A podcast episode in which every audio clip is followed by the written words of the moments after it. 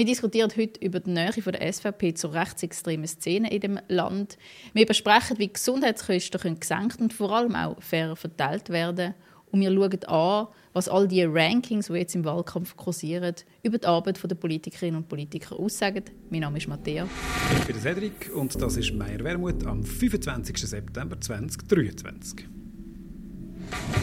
Wir haben, was Berichterstattung über die Beziehung von der SVP zu der rechtsextremen Szene angeht, ein paar recht schraube Tage, kann man glaube so äh, sagen, hinter uns. Letzte Woche ist ein Foto publik geworden, unter anderem vom Präsidenten der SVP Schweiz zusammen mit der äh, rechtsextremen Frauengruppe im äh, Bundeshaus. Der Sonntag jetzt ähm, eine Sonntagszeitung, die berichtet, dass eine Kandidatin von der SVP im Kanton Zürich sich offensichtlich unterstützen lässt, sagen wir das mal so, ihre äh, Werbebotschaften formulieren lässt von der jungen Tat, von einer rechtsextremen Gruppierung, wo es auch Leute hat, die verurteilt sind ähm, in, dem, in dem Bereich ist nicht der erste Vorfall, muss man ehrlicherweise sagen, ähm, wo die SVP sich zumindest, sagen wir jetzt mal nett formuliert, zum Einstieg in Abgrenzungsschwierigkeiten zeigt zu dieser Bewegung. Und das stellt schon Fragen, wo genau auf dem demokratischen Spektrum sich die Partei selber versteht. Ja, die Radikalisierung reiht sich ja auch ein, so eine Geschichte angefangen mit Corona-Diktatur oder angefangen quasi ja, spätestens, quasi, spätestens ja. Corona-Diktatur und jetzt das dem, am Wochenende, wo du gesagt hast, ist übrigens eine Wintertourerin. Sie kandidiert für die SVP auf der Hauptliste. Ähm, für Nationalratswahlen ist einmal Stadtratskandidatin, also Exekutivkandidatin in, in, mhm. immerhin der sechstgrößten Stadt. Und nicht einmal ihre Ortspartei, auch eine Kantonalpartei, distanziert sich jetzt davon, sondern sie sagen quasi, mit wem sie äh, geschäftliche Beziehungen hat, das ist ähm, Privatsache, dass das mit Leuten sind, die zum Teil verurteilt worden sind, wo es auch immer wieder Polizeikontrolle oder Untersuchungen gibt, Durchsuchungen unter anderem Waffen beschlagnahmt worden sind. Und es ganz offensichtlich ist, dass die dahinter stecken, ihre quasi ihre Social Media Kanal bewirtschaftet mit einer extrem fremdenfeindlichen ähm, Parole das, das finde ich schon krass. Das ist so ein bisschen die Frage. Ich kann mich erinnern, ich bin ich glaube, damals noch Juso-Präsident, also es muss ewig her sein, mal eingeladen gewesen bei einer Aargauer Zeitung, äh, beim äh, Oskar Freisinger damals. Der ist gerade mehr oder weniger neu Nationalrat geworden oder so, jeden Fall neu bekannt wurde. Kanton Wallis. Ja, Entschuldigung, genau, ja. Kanton Wallis, ist dann später Regierungsrat geworden, im Wallis und wieder abgewählt und ist äh, unter anderem berühmt worden, in Anführungs- und Schlusszeichen, weil er ähm, äh, eine Flagge, glaube aus dem Zweiten Weltkrieg, wenn ich mich nicht irre, äh, die im, im Keller gehalten, dass er in einem Porträt ist und immer auch zu sehr extremen Kreisen Beziehungen äh, gepflegt hat. Und der hat in dem Interview genau über das geredet, dass, ich weiß nicht, was der Auslöser war, aber die Nähe von der SVP zum Rechtsextremismus oder der Vorwurf steht das Thema gewesen. Und ich weiß noch, der hat es dann nachher abgedruckt, hat gesagt, das ist klar, die Strategie von der SVP ist, es darf rechts von uns keine relevante Gruppierung geben. In den 90er Jahren, zumindest im, im Aargau, als sie gestartet ist und anderen auch, hat sie sehr bewusst also als Freiheitspartei, die Autopartei, die frühere, so reingenommen, also wirklich an dem, an dem rechten Rand. Und man hat schon den Eindruck, das ist jetzt, ob das wirklich eine Strategie ist von oben ab, weiß ich nicht. Aber die Nähe ist zumindest nicht zufällig und sie wird auch nicht als eine legitime Strategie in, in Abrede gestellt. Das ist ein Punkt. Und das Gefährliche ist ja auch, die kommen ja nicht mehr mit Springerstiefel und Hakenkreuzli ja. daher. Oder die ähm, jungen Frauen, die unter anderem Marco Chiesa besucht haben im Bundeshaus, die haben nicht irgendwie Hakenkreuz-T-Shirts angehabt, sondern sind adrette junge Frauen mhm. gewesen, wo die Fraugruppe heißt Nemesis, wo sie quasi so als Feministinnen tarnt, extrem problematische ähm, Sachen sagen, fremdenfindlich, ausländerfeindlich, antifeministisch am Schluss auch wo mit dem Versuch auch sehr anschlussfähig versuchen zu sein, oder mit, dem, mit der Erscheinung versuchen sehr anschlussfähig zu sein für eine breite Schicht von der Bevölkerung. Die, die grösste Regierungspartei in dem Land, oder? Und die grösste Regierungspartei von dem, von dem Land ja, ich meine, auch heute wieder, oder? Der Andreas Glarner, der auch einer der wichtigsten Aushängeschilder ist von dieser Partei, wo sich irgendwie versucht, mit Lederach zu solidarisieren, ein Bild gepostet hat auf Twitter, wo, sie, ähm, wo er gesagt hat, ich bin jetzt extra in den Schokoladen Schoki kaufen, um mich zu solidarisieren, nachdem Lederach letzten Donnerstag es einen Dokumentarfilm darüber gegeben hat, dass sie mutmaßlich in ihrer christlichen Fundamentalistenschule Kinder verprügelt haben, über Jahre hinweg Zwangsheiraten stattgefunden haben können. Auch dort, oder? Keine Distanzierung, kein Gefühl mehr von, das kann man nicht mehr machen. Ich glaube, das ist schon ein Markenzeichen. Das ist ja nicht ein neues Phänomen, aber in den letzten Jahren scheint es schon einmal zugenommen zu haben, die bewussten Grenzüberschreitungen. Das ist schon immer ihre Strategie gewesen, aber jetzt in eine, in, eine, in eine Richtung, ich kann mich erinnern, vor zwei, drei Jahren im Parlament, das erste Mal, wo sie wirklich eins zu eins eine Argumentationslinie von der sogenannten identitären Bewegung damals mhm. übernommen haben, eine rechtsextreme Gruppierung, die in Deutschland, Österreich und dann auch in die Schweiz kam, wo die Theorie vorangetrieben hat, es gäbe eine Strategie von der Elite, von der Umvolkung, also alle weißen Europäer quasi auszurotten und äh, durch äh, Muslimen und Afrikaner äh, zu ersetzen. Das ist dann im Parlament vorgetragen worden von, von Mitgliedern von dieser, von dieser Partei. Das finde ich schon, ist, ist hat nochmal massiv mhm. zugenommen. Das ist, das ist so das eine. Und das andere ist, finde ich, das, wo immer so eine Widerspruch scheint und, und eben keinen ist, ist sehr interessant. Gerade letzte Woche, das ist ein Zufall, hat Friedrich-Ebert-Stiftung äh, eine Studie publiziert. Das ist ein, ähm, ein Think Tank, wo der Sozialdemokratie steht in Deutschland, wo das erste Mal nachweist, dass es eine sehr nahe ideologische Nähe gibt in Deutschland zwischen Leuten mit sehr marktradikalem Gedankengut und rechtsextremem Gedankengut. Ich glaube, die Idee, im Markt besser zu als andere, nicht so weit davon ist, weg ist, wie zum Beispiel besser zu als andere, als andere Rassen. Und das ist also das, was sie den Rassen nennen, natürlich.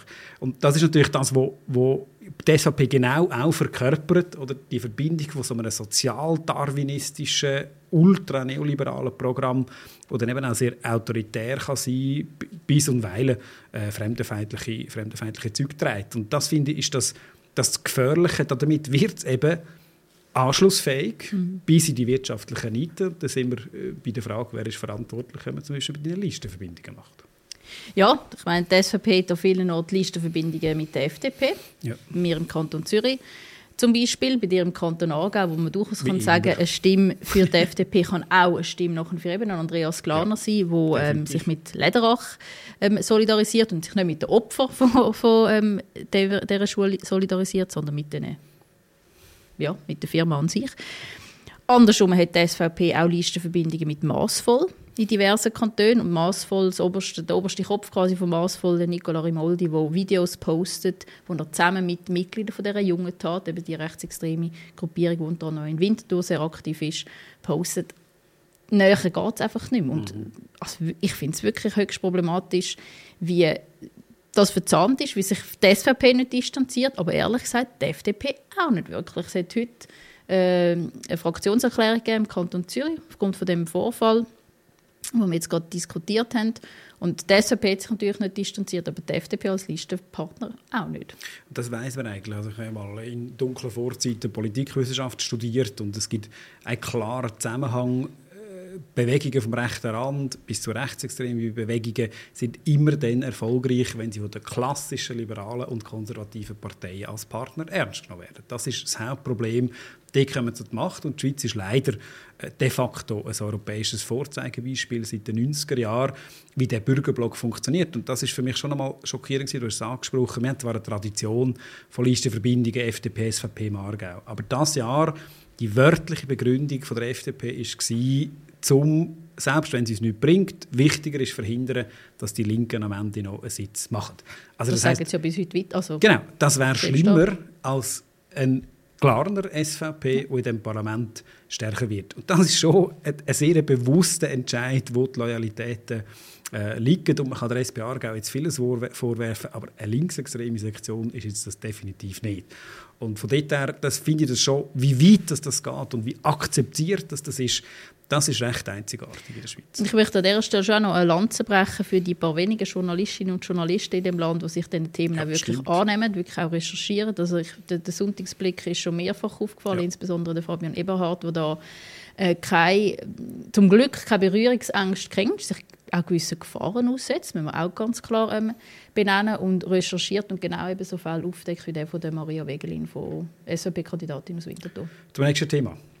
Genau wir bleiben ehrlich gesagt bei der SVP, aber jetzt in einer anderen, so. anderen ähm, Richtung, unter anderem ähm, Gesundheitskosten. Heute mhm. hat ja auch die SVP-Gesundheitsdirektorin Nathalie Rickli gesagt, es soll in Zukunft noch ein weniger Prämieverbilligung geben für noch ein weniger ähm, Leute in dem Land. Obwohl es eigentlich in die andere Richtung Also müsste Kanton gehen. Zürich, nicht gerade im ganzen Im, im, in der Kanton Zürich, Entschuldigung. Ähm, obwohl es eigentlich in eine andere Richtung müsste gehen. In dieser Woche werden nämlich äh, die Prämienanstieg für nächstes Jahr bekannt. Und die werden sich in sich haben. Eine massive Prämienexplosion, die die Menschen erwarten. Und ich finde, da gibt es wie so zwei Handlungsbedarfe, die eklatant sind. Der erste Handlungsbedarf ist, wie können wir die Kosten, die es gibt im Gesundheitswesen, gerechter verteilen. Also wer zahlt welchen Anteil. Und die zweite Frage ist, gibt es äh, Handlungsspielraum, respektive gibt es Luft nach oben, was, was Kosten anbelangt.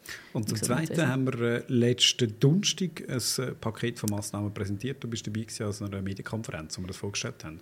Ja, ich in aller ähm, Kürze, es gibt, finde ich, so drei Hauptfelder, wo es einfach wo, wo, wo Verschwendung stattfindet und wo auch Geschäftemacherei stattfindet auf Kosten der Menschen in dem Land.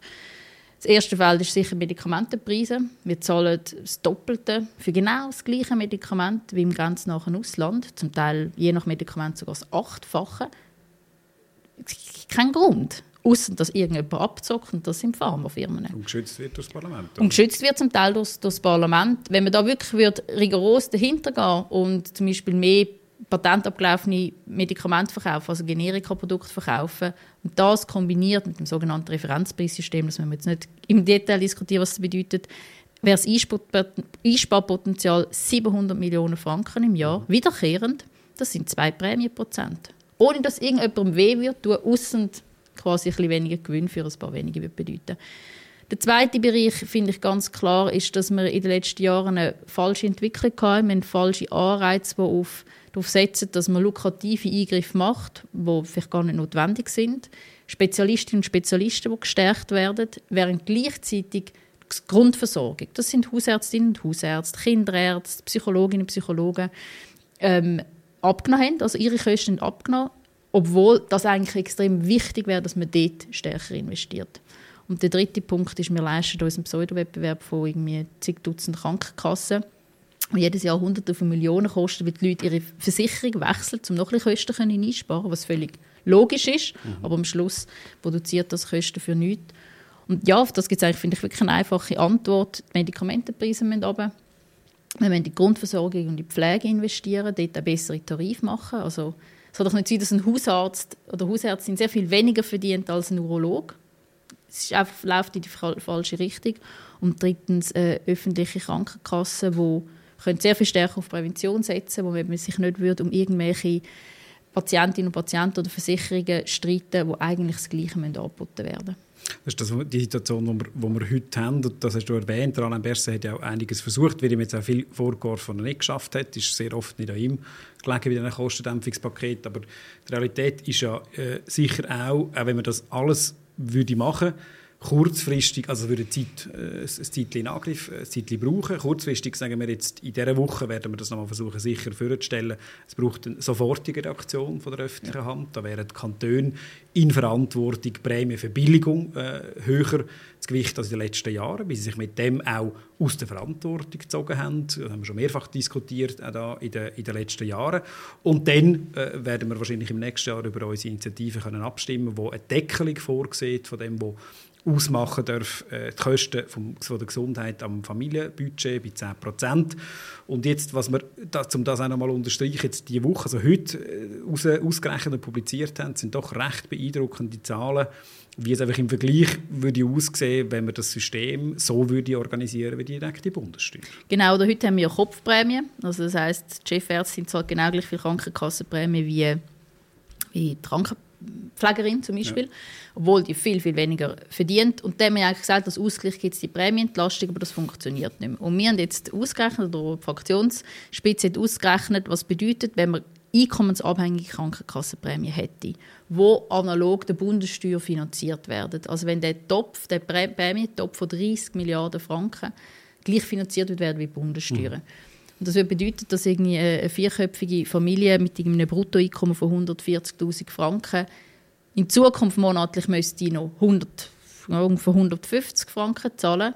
Heute zahlt die über 1000 Franken im Monat der Krankenkassenprämie. Also es ist wirklich mega krass. Logisch, die, die viel verdienen würden, die müssen dementsprechend sehr viel höhere Prämien zahlen. Aber 140'000 ist auch schon recht gut. Das zeigt ja, wie hoch auf, dass es noch nicht lastig wäre, wenn man es so würde machen. Ich glaube, die Schätzung ist ungefähr 85 Prozent der Bevölkerung würde weniger zahlen als heute äh, mit, mit, so einem, mit so einem System, einfach damit man sieht, wie die Verteilung ist. Und in anderen Ländern in Europa hat man ja zumindest eine Mischrechnung, wo viel stärker die einkommensabhängige Dimension gewichtet wird.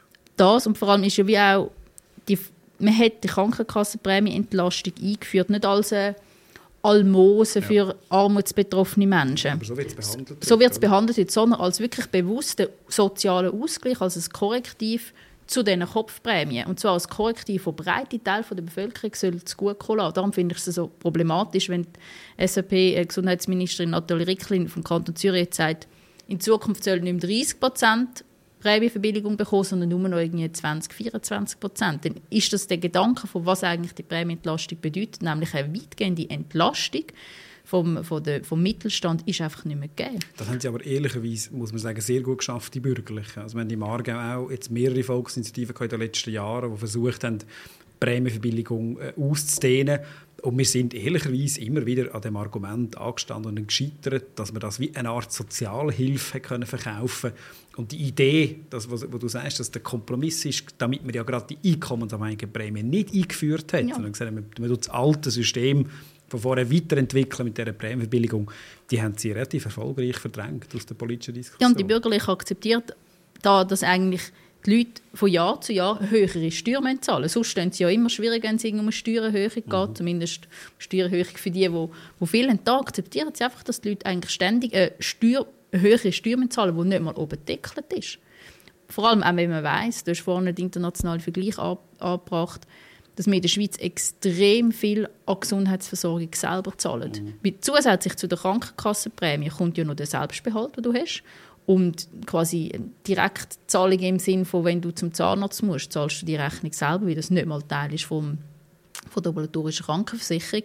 Und all das zusammengerechnet zahlen wir in der Schweiz 60 Prozent von unseren Gesundheitsleistungen selber aus, dem eigenen, aus der eigenen Tasche. Und das ist in fast allen Ländern der OECD, glaube ich, anders. Ja, viel, viel tiefer.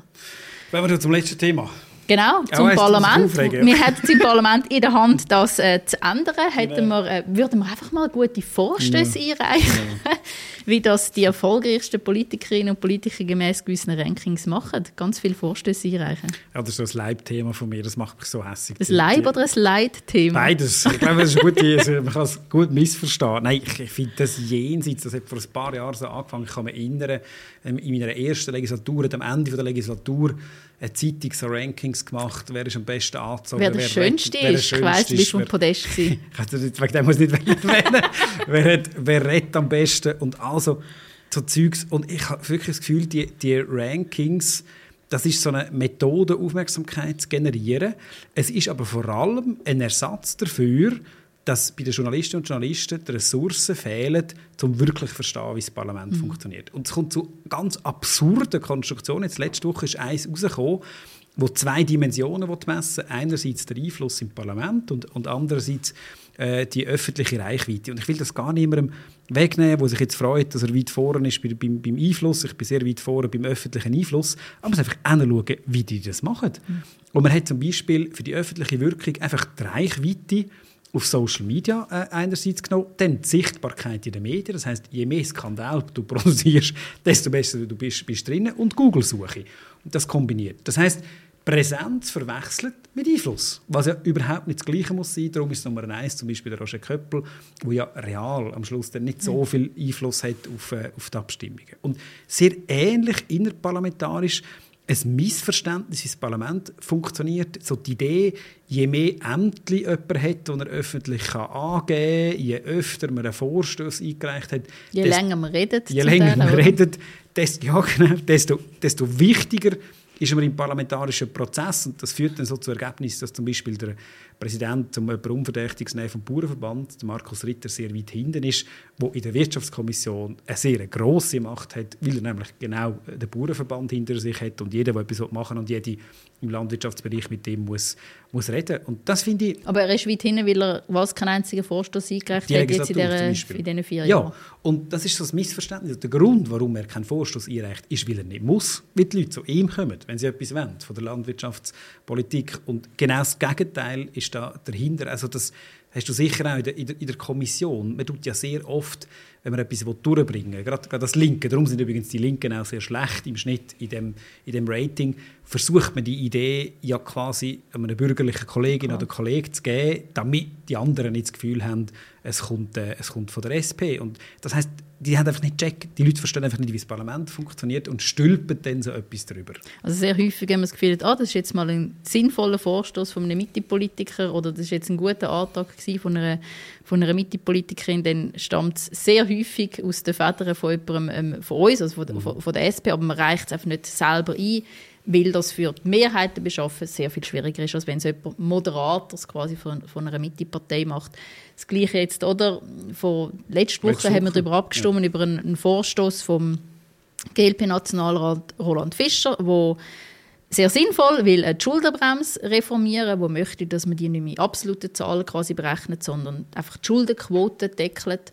Etwas, was wir schon vor, ich mag mich erinnern, sieben Jahren in einer Medienkonferenz vorgestellt haben nie ein, wirklich einen geringsten Hauch von einer Chance gehabt im Parlament. Letzte Woche ist es mit 80 zu 100 Stimmen abgelehnt worden, aber sehr, sehr knapp. Und das zeigt halt eben schon, dass der Absender für viele in dem Parlament leider nach wie vor sehr relevant ist. Und dementsprechend muss man halt auch, wenn man politisch will erfolgreich sein überlegen, kann für etwas mal leicht der Absender oder die Absenderin sein oder übergibt man das jemand anderem, um Mehrheiten zu finden. In Corona-Zeiten ist das sehr regelmäßig ja. der Fall gewesen, damit wir etwas durchgebracht haben. Und gleichzeitig finde ich, gibt es ja schon auch, also das Instrument von Vorstößen macht schon auch Sinn. Es ist auch gut, gibt es okay. das Instrument. Man kann immer wieder erfolgreich sein. Armut ist kein Verbrechen zum Beispiel von der Samira Marti ist ein Vorstoß gewesen. Aber es hat nichts mit damit zu tun, wie erfolgreich oder erfolglos jemand ist, ob man jetzt 10, 20 oder 100 Vorstöße macht in vier Jahren. Also ich will ein anderes Beispiel, das du erwähnt hast, einmal unterstreichen. Ich glaube, das ist man sich oft nicht bewusst, wie, wie das Absenderproblem. Wir hatten letzte Woche ähm, einen Entscheid gehabt, der doch für die Schweiz relativ überraschend ist. Auch ein anderer, wie ich beteiligt war, ich kann mich gut daran erinnern, was darum gegangen ist, dass man einen Grundsatzentscheid gefällt hat im Ständerat und Nationalrat, dass man eine Art das erste Mal Industriepolitik machen will für die Unterstützung von der Aluminium- und Stahlindustrie. Und der, der Vorstoß, der Vorstoß von Roberto Zanetti, ist bei uns in der Wirtschaftskommission. Also SP-Ständerat. SP-Ständerat, genau. Ähm, in der Wirtschaftskommission und die Bürgerlichen haben wirklich also ideologisch, ich darf kein Kommissionsgeheimnis äh, verletzt, aber gesagt, das macht man nicht, weil Industriepolitik, also unterstützt, direkte Unterstützung ist verboten, das steht quasi auf Seite 1 vom neoliberalen Ökonomielehrbuch, darum machen wir das. Ja, wirklich so, das ist das Niveau der Debatte. Gewesen. Und ich gesagt, ja gut, dann mache ich die sogenannte Minderheit, also den Antrag im, im, äh, im Hauptrat, damit man das anders macht. Dann ist die, der Vorstöß in den Fraktionen behandelt worden und alle die irgendwie mit der Industrie zu tun haben oder regionale Interessen, gesagt, spielen die eigentlich von den Bürgerlichen? Natürlich muss man das machen, weil die ganze Europäische Union macht Industriepolitik. Es sind einfach schlicht also hat die quasi die Stahlproduktion in der Schweiz zerstört mit dem? Ja, abgestellt. 20'000 Arbeitsplätze einfach quasi mal so. Und auch ökologisch idiotisch. Man hätte den ganzen Stahlschrott müssen ins Ausland exportieren und reimportieren, dann zum Wiederbauen. Und dann ist es, und es war wirklich eine Diskussion, gewesen, äh, sind Leute zu mir gekommen und gesagt, ja, ihr Problem ist, sie wissen nicht, ob ihre Fraktionskolleginnen und Kollegen können zustimmen können, weil ein Sozialdemokrat ja. und noch der Co-Präsident der SP Schweiz quasi die Minderheit in seinem Namen trägt. Und das ist, das ist absurd. Aber es ist oftmals die Realität. Und darum du hast dann einen sehr, äh, sehr staatsmännischen, staatsmännischen Auftritt gehabt und äh, glorreich gewonnen, oder? Ja, ja, ist, äh, ganz deutlich, deutlich gewonnen. Aber es zeigt, ähm, wie viel Einfluss das hat. Das war nur eine Anekdote. Ich wollte eigentlich nur über die Ratings aufregen. Dafür hast du dürfen reden im Parlament, dank dieser Minderheit, und das bringt dich jetzt im Rating, Rating ein bisschen führen vielleicht. Ja, das kann sein, eventuell. Vielleicht ist das der nächste Folge davon. Was es auch wieder vorwärts bringen ist, wenn der Podcast noch mehr geschaut wird. Ja, auf jeden wird. Fall. Also aber, nicht, dass er niemand lässt und schaut im Moment. Genau, aber jetzt äh, kommen wir noch zuerst zu der Frage. Wie erkennt man einen Lobbyist? Lobbyisten erkennt man manchmal daran, dass sie einen offiziellen Zugang haben zum Parlament. Das kann man nachschauen auf der Webseite. Oftmals aber nicht, weil tatsächlich die effektivsten Lobbyisten und Lobbyisten, die sind gewählte Parlamentarierinnen und Parlamentarier, die sich nachher von einem Wirtschaftsverband, von der Pharma oder von einer Versicherung zahlen für das, was sie machen. Um was geht es die Woche im Parlament? Um ganz vieles. Das Wichtigste aber ist sicher die außerordentliche Session zum Thema Mieten, wo man ein Mietmoratorium fordert und vor allem auch einen Mietdeckel, sodass nicht so viel Gewinn mehr gemacht werden kann. Und am Donnerstag diskutieren wir über kostendämpfende Massnahmen im Gesundheitswesen. Was passiert in Bergkarabach? Ja, das ist ein Territorialkonflikt, der jetzt dramatisch eskaliert zwischen Armenien und Aserbaidschan. Aserbaidschan, wo die, den kleinen Teil angegriffen hat, völkerrechtlich umstritten, aber leider auch ein Zeichen, wie schwach im Moment äh, der Westen ist, wenn es darum geht, Völkerrecht zu verteidigen. Verstehen deine Kinder, was du machst? Die Ältere, die sechs ist, ein bisschen. Sie weiß zumindest, dass ich im Bundeshaus irgendetwas mit der Politik mache. Sie verwechselt aber immer mal wieder Nationalrat und Bundesrat, was auch völlig okay ist. Äh, der Zweijährige der interessiert sich wirklich vor allem auf den Spielplatz zu gehen mit mir. Äh, verfolgst du die Lederach-Sache? Ja, ich habe natürlich von dem Doc mitbekommen letzte Woche. Ich habe es selber nicht gesehen, aber ich meine, überall können lesen. Das ist extrem schockierend. Äh, und ich finde jetzt auch der Umgang damit höchst problematisch. Auch viele Politiker versuchen das wegzuschieben. Es gibt ein strukturelles Problem mit fundamentalistischen Christen und Christen und das muss man ernst nehmen. Was ist die lustigste Wahlkampfaktion bis jetzt? Puh, die lustigste. Ist vom Säckchen von uns. Die haben recht freie Hand und dann haben sie ein Plakat aufgestellt vor dem Erotikshop Magic X, wo drauf gestanden ist unsere Lieblingsstellung ist Gleichstellung. Das habe ich wirklich das habe ich lustig gefunden. Weniger lustig, aber wichtig ist, diese Woche sollten eigentlich überall die Wahlunterlagen kommen. Das heisst, die Listen, wo man an diesen Wahlen teilnehmen kann, das wäre gut, wenn man es machen. Ja, und es wäre auch noch gut, wenn man die SP-Liste genau. wählen Und wir hoffen auf euch oder zählt mit eurer Stimme. Schön, sind ihr auch heute dabei gewesen mit Meier Wermut. Wenn ihr immer Fragen oder Kommentare habt, dann schickt uns ein Mail an meierwermut.spschweiz.ch oder schreibt einen Kommentar in die Kommentarspalte. Wie immer könnt ihr den Podcast abonnieren, egal wo ihr ihn hört oder schaut. Und in der Zeit, wo ihr das macht, könnt ihr wirklich schnell die Wahlunterlagen holen, ausfüllen. Am einfachsten ist SP-Liste nehmen, unverändert ins Wahlkuvert. Und dann hören wir uns nächste Woche wieder.